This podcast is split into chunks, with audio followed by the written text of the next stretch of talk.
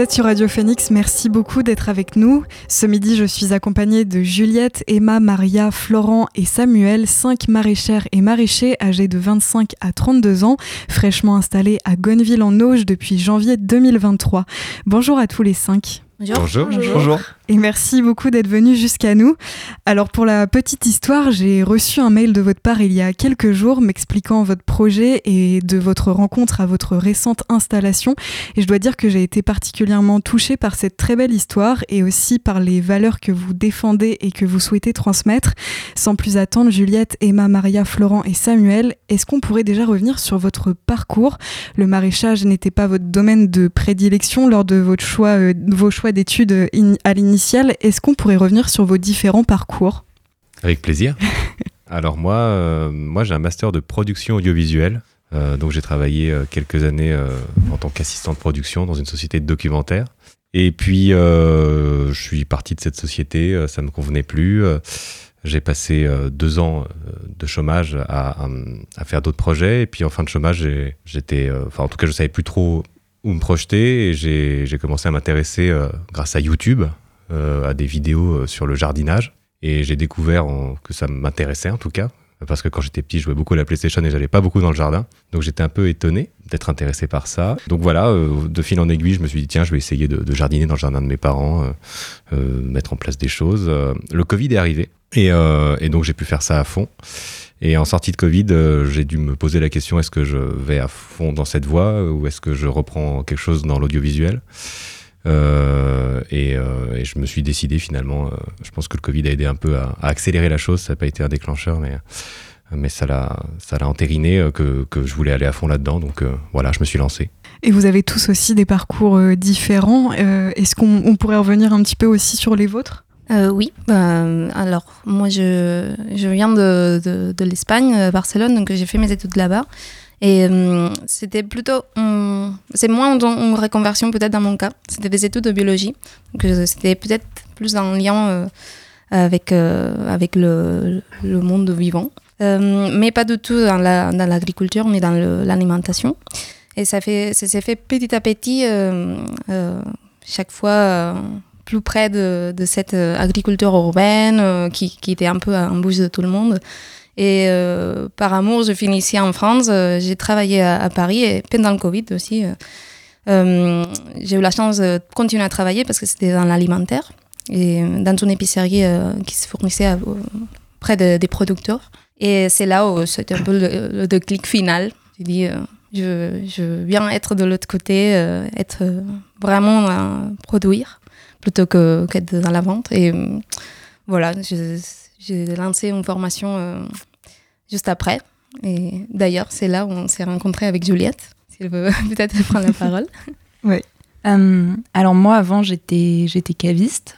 j'ai fait un BTS dans la commercialisation du vin et j'ai travaillé à Paris pendant pendant 2-3 ans dans cette branche-là. Et j'adorais ça, ça me plaisait beaucoup, mais j'avais plus du tout envie de vivre, de vivre à Paris. Et moi, c'est vraiment, euh, c'est vraiment le confinement, hein, comme euh, j'ai l'impression beaucoup de monde. Euh. Ouais, je pense que c'est l'après-pandémie qui, a, qui, a, déclenché tout ça. Ouais, ouais, en tout cas, ça, ça m'a permis de beaucoup, beaucoup réfléchir, de me poser plein de questions, et, et ça m'a permis de sauter le pas. Et c'est effectivement à ce moment-là qu'on, que, que j'ai fait une petite formation, et on s'est rencontrés dans le Berry avec Maria en cours de cette formation. Et Emma? Moi, j'ai fait un master de journalisme. J'ai un petit peu travaillé à Ouest France, notamment. Et pendant la fin de mon contrat d'alternance, euh, je connaissais déjà Samuel, euh, qui était déjà dans le milieu. Et moi, j'avais de plus en plus envie de, travailler en extérieur, de, euh, de faire un métier un peu plus physique. et puis, on parlait de projets d'installation à long terme, un peu d'autres projets de vie. Et donc, euh, j'ai fait un stage dans une ferme euh, où on travaillait euh, les, quatre, les quatre autres, qui est le jardin les jardins potagers du domaine de Chambord. Et, et puis ensuite, j'ai fait une formation en alternance dans une ferme pendant toute une saison, une ferme en bio. C'est des maraîchers qui sont installés depuis 25 ans, à côté de Blois. Et voilà, donc c'est un peu là que tout ça s'est concrétisé. c'était c'était pas forcément le Covid, c'était plutôt après.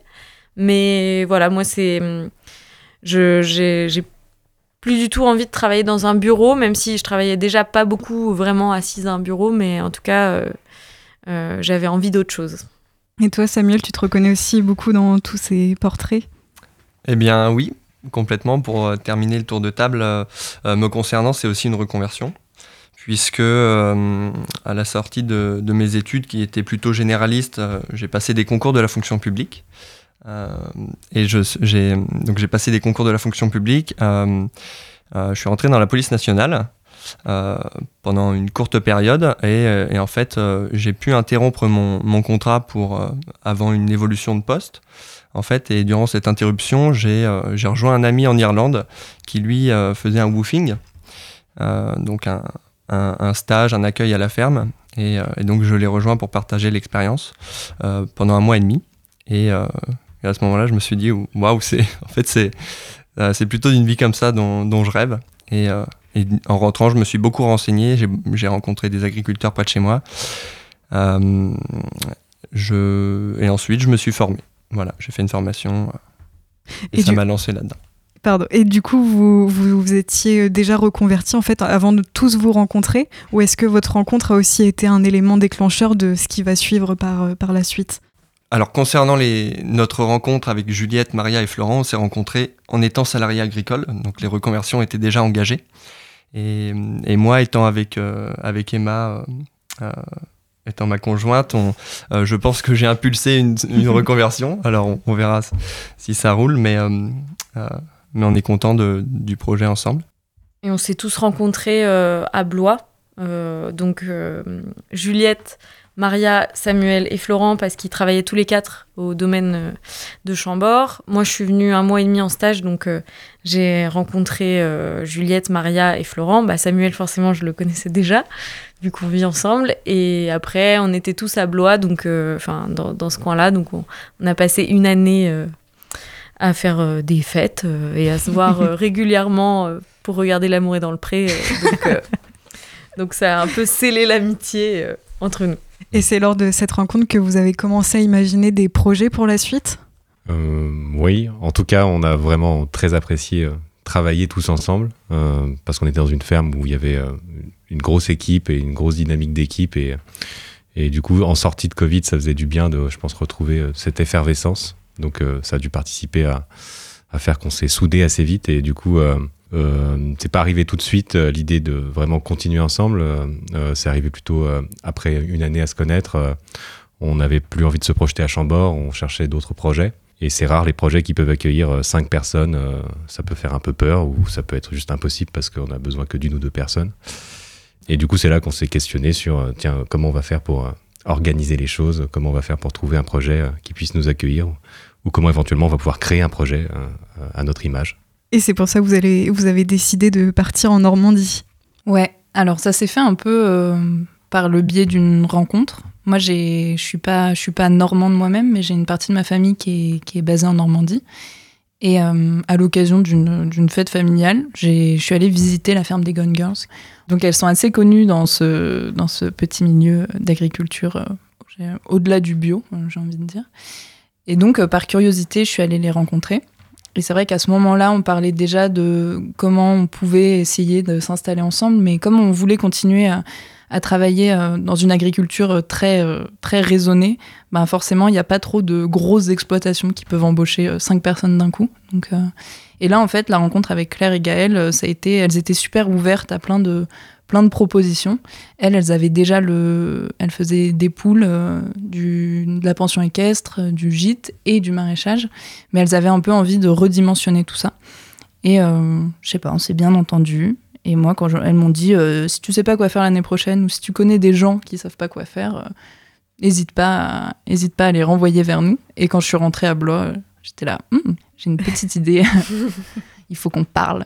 Voilà. Et puis euh, elles sont, elles sont très ouvertes. Elles ont, c'est des filles qui ont aussi de, de l'ambition, qui n'ont pas peur des projets un peu, un peu. Nous, ça a pu nous paraître démesuré. On s'est dit que 5 c'était trop, que, que ce serait peut-être trop petit, qu'on allait trop pousser les murs. Et en fait, euh, bah, on a réussi à faire en sorte que, que ça fonctionne. Enfin, en tout cas, pour l'instant, on espère encore que, que ça va fonctionner, mais on y croit. Et ça fait longtemps qu'elles sont installées à Gonneville en Auge?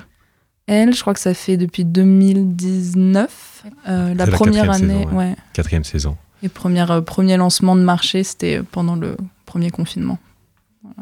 Bah, merci beaucoup Juliette, Emma, Maria, Florent et Samuel. Vous restez avec nous, on fait une petite pause en musique et on se retrouve juste après Rimon avec I Choose You. À tout de suite sur Radio Phoenix.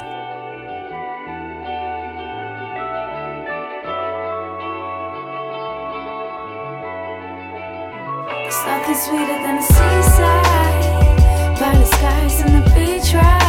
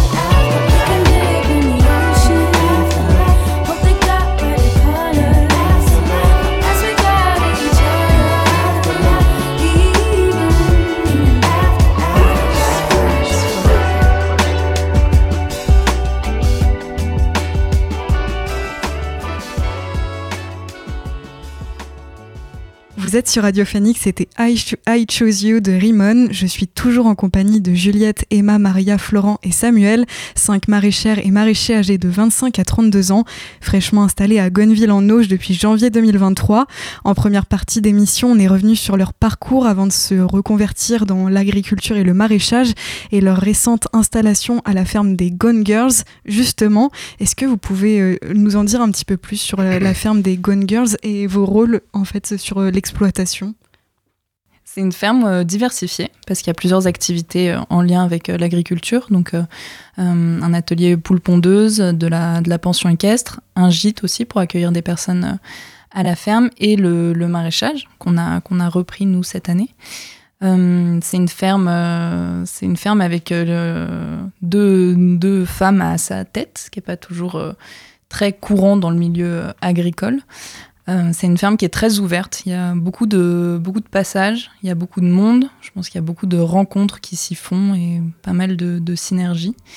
Et euh, nous, c'est aussi une ferme euh, qui a permis d'accueillir notre, notre projet. Donc nous, on est en espace test agricole.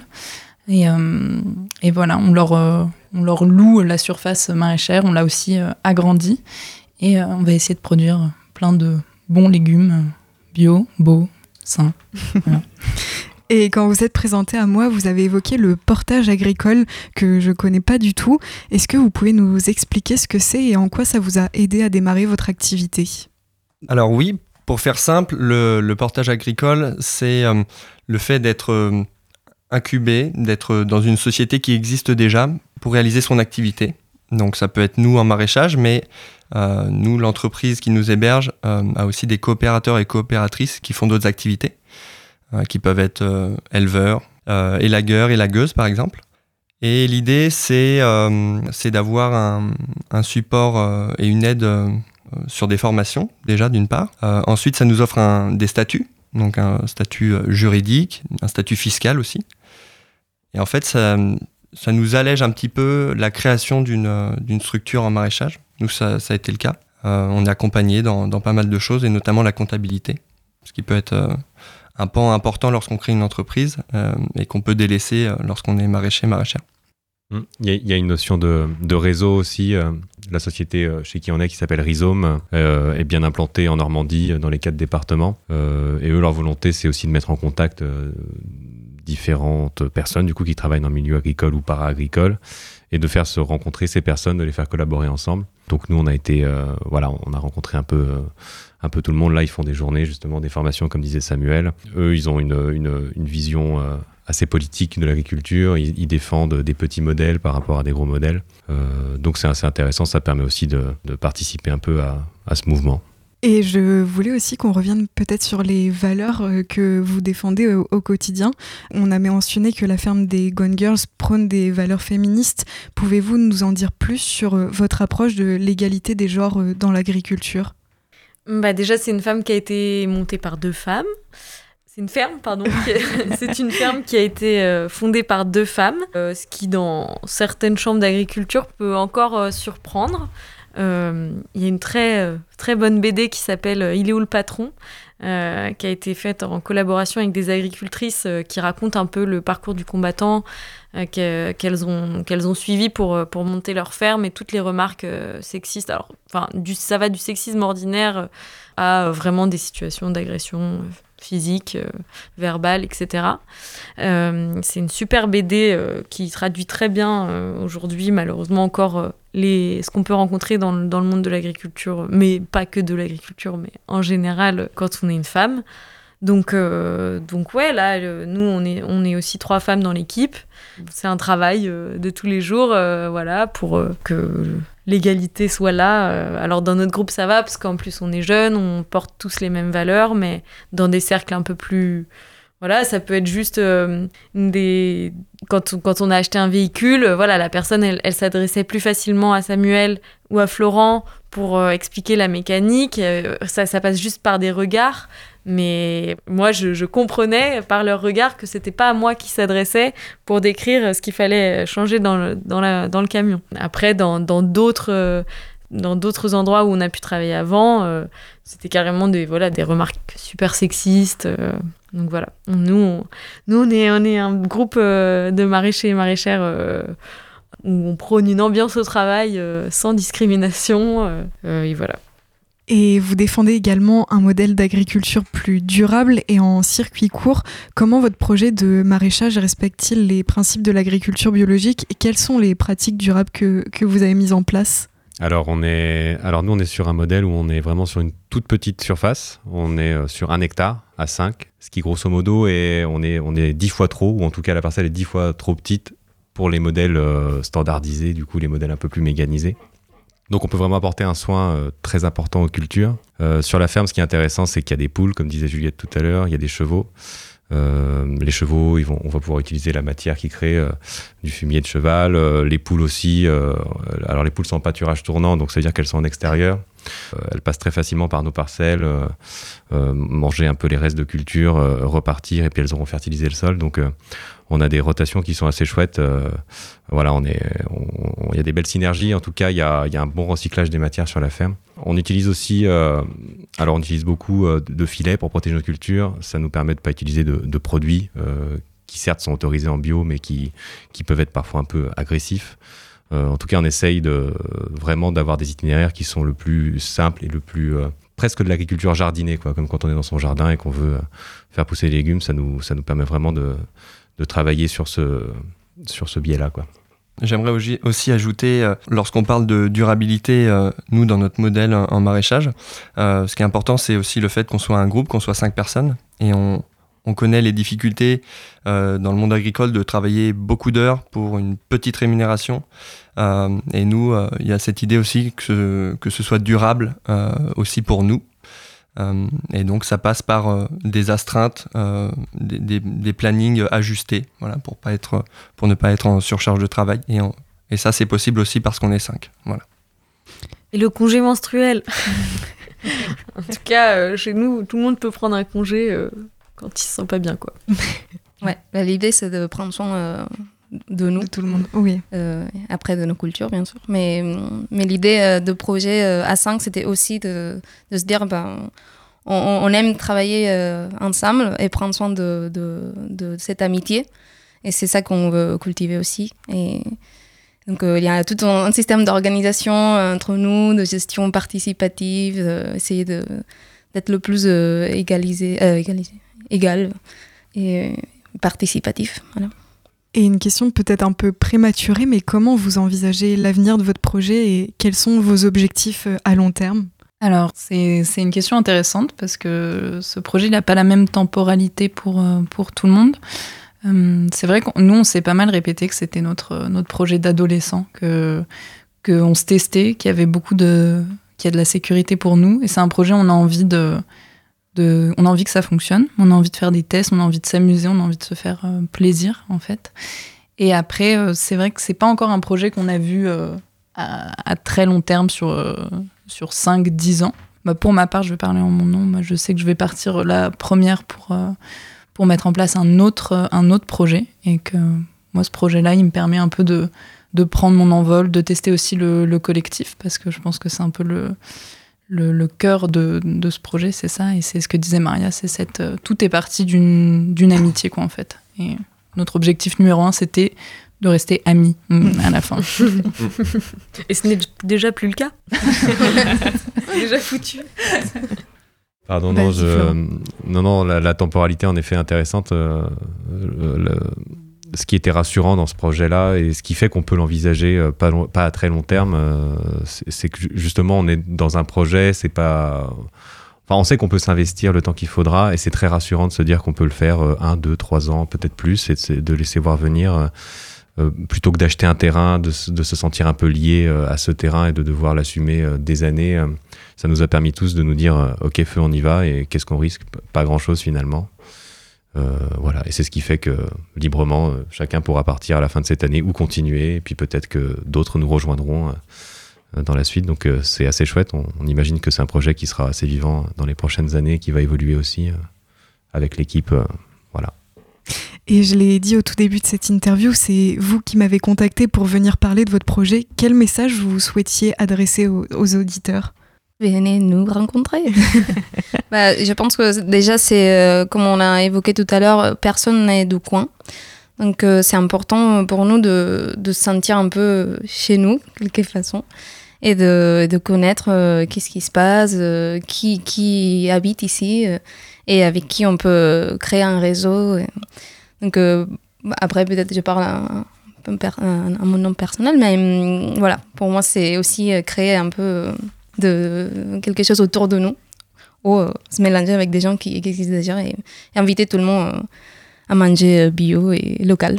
Bah, il y a beaucoup de vie dans cette ferme, on en parlait. la semaine dernière, on a fait l'ouverture du, marché où on a fait un événement pour Pâques. Il y avait vraiment tout un tas de familles, des enfants. Donc c'était très chouette de voir cette ferme vivante. Et, et, du coup, je réitère l'invitation de Maria, venez nous rencontrer. C'est vrai que c'est une ferme vivante. Nous, on aime, on aime parler, de, parler du projet, parler, euh, échanger un peu sur, euh, sur ce qu'on fait, sur ce que les gens font, sur, euh, sur, sur l'image qu'on peut renvoyer, sur le goût de nos produits.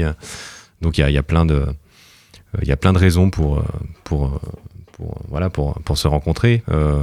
Et puis, nous, on sait qu'on a commencé peut-être l'agriculture par des rencontres. On s'est dit qu'on allait se lancer là-dedans par des rencontres, par des woofings.